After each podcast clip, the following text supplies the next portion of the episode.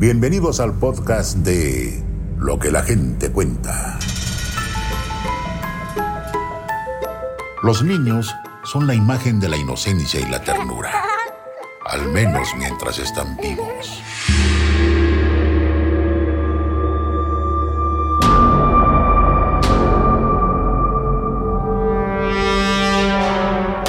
Todos hemos escuchado sobre pequeñas almas que se manifiestan en nuestro plano, haciéndonos pasar por momentos terroríficos.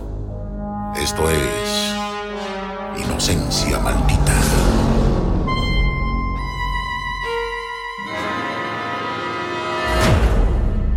Esta es la historia de Diana, quien sin saberlo compartía habitación con un niño que aterrorizaba a su familia por las noches. En la casa de mi familia, siempre sospechamos que habitaba el espíritu de un niño, ya que escuchábamos algunos ruidos infantiles, aunque no había ningún menor en nuestra familia.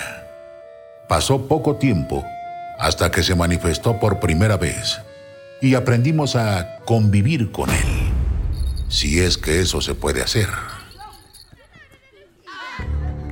Se aparecía de vez en cuando. Lo sabíamos porque de repente se escuchaba cómo jugaba con su pelota y la golpeaba contra la pared. Aunque ya era algo a lo que creía que ya estaba acostumbrada, hubo un día en el que, después de estar escuchando sus golpes en la pared, decidí golpearla yo también para reclamarle. Nunca me imaginé lo que iba a pasar, pues el niño me devolvió el reclamo. La pared comenzó a sonar con tal fuerza que los cuadros comenzaron a caerse. Las ventanas retumbaron. La pared se iba a caer. Después de eso, ya no me sentía cómoda en la casa, así que me mudé. Mi hermana se quedó y utilizó la habitación. Una noche, en los primeros días después de mi mudanza, ella se fue a dormir en la que antes era mi cama. Y entonces volvió a ocurrir.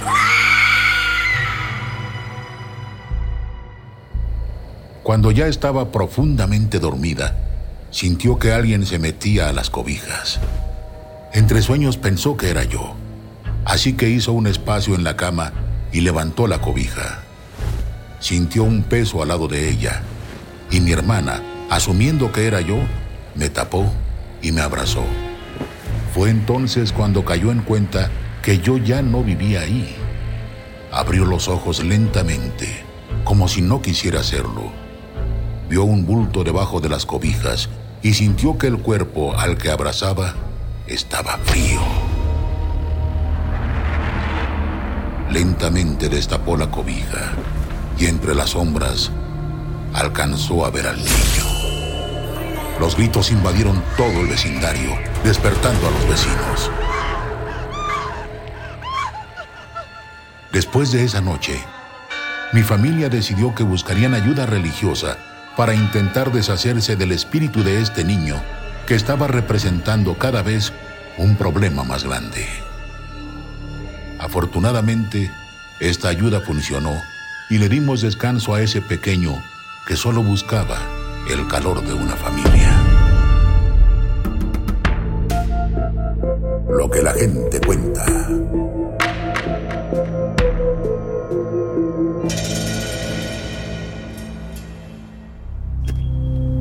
Andrés iba en busca de un tesoro, pero solo encontró los rastros de un accidente que lo persiguió hasta el fondo de la tierra.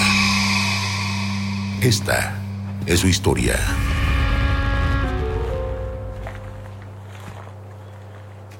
Pertenezco a un grupo de buscadores de tesoros. Por eso recorremos muchos pueblos viejos llenos de historia. En nuestro trabajo, nos mantenemos en contacto a través de radios intercomunicadores, porque a veces nos alejamos mucho del grupo con el que viajamos.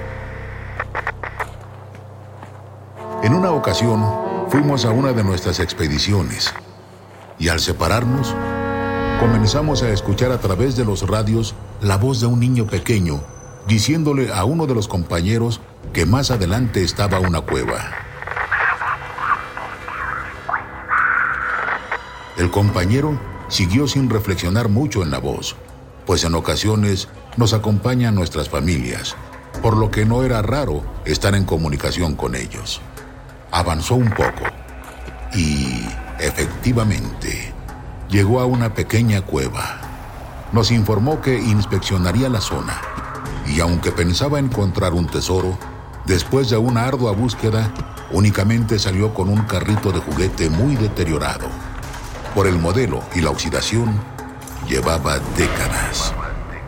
Las horas pasaron y era momento de regresar, así que nos reagrupamos para volver. Mientras comentábamos los descubrimientos que habíamos hecho y las rutas que habíamos tomado, el compañero que entró a la cueva nos miró desconcertado. Sus ojos parecía que buscaban algo.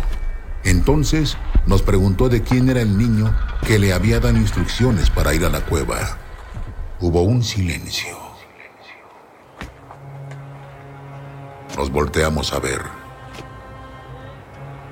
Uno a uno fuimos descartando que el niño fuera nuestro. Sin embargo, todos escuchamos por la radio la misma voz. Se hacía de noche y la oscuridad despertaba poco a poco nuestra inquietud. Apresuramos el paso para volver.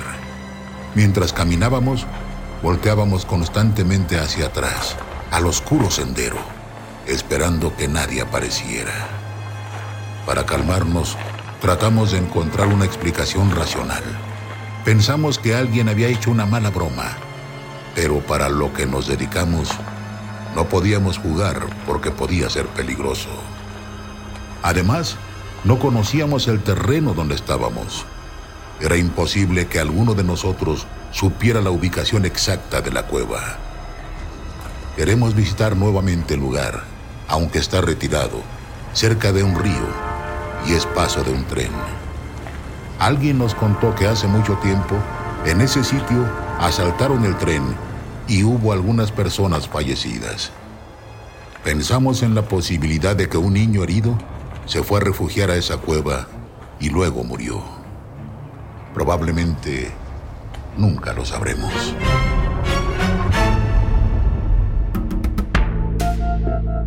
Lo que la gente cuenta.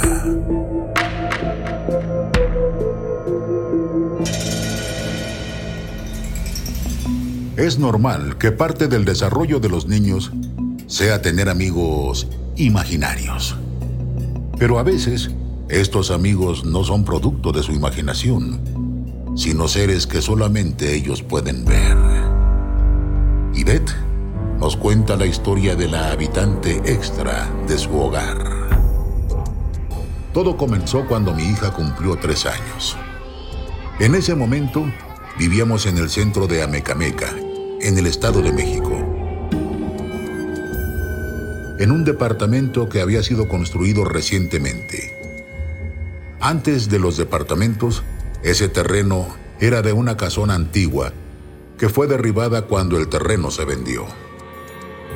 Por las noches, empecé a escuchar como si alguien caminara sobre losetas despegadas.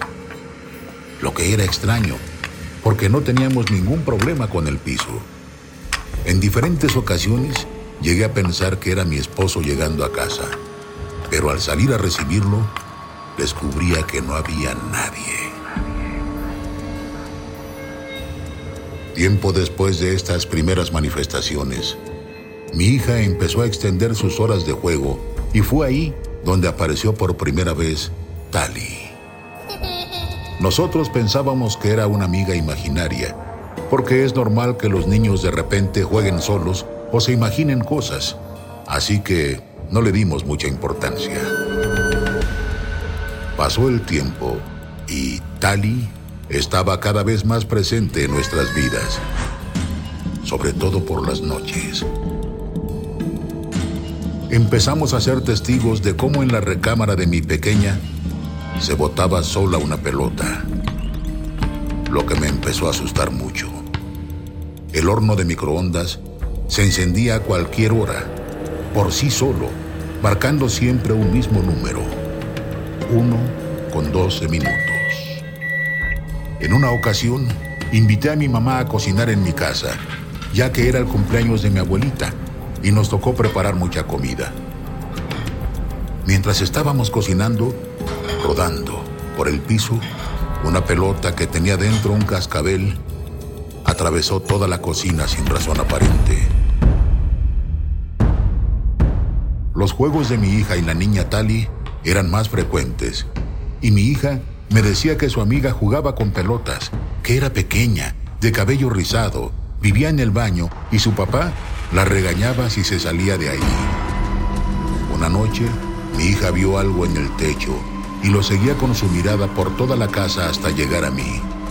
Ella me dijo, está junto a ti y te está tocando la mano. El terror que sentí es indescriptible. Se me erizó la piel y solo pensaba en salir corriendo. A la mañana siguiente desperté con muchos puntitos en mi espalda con forma de rasguños.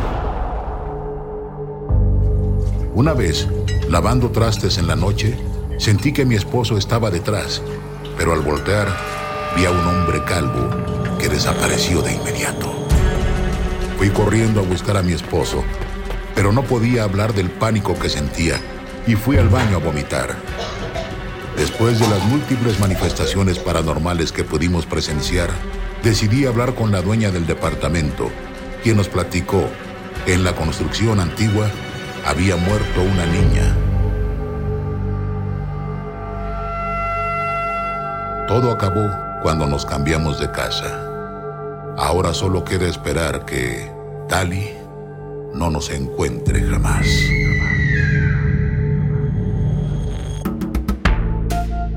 Estas son algunas de las historias de lo que la gente cuenta.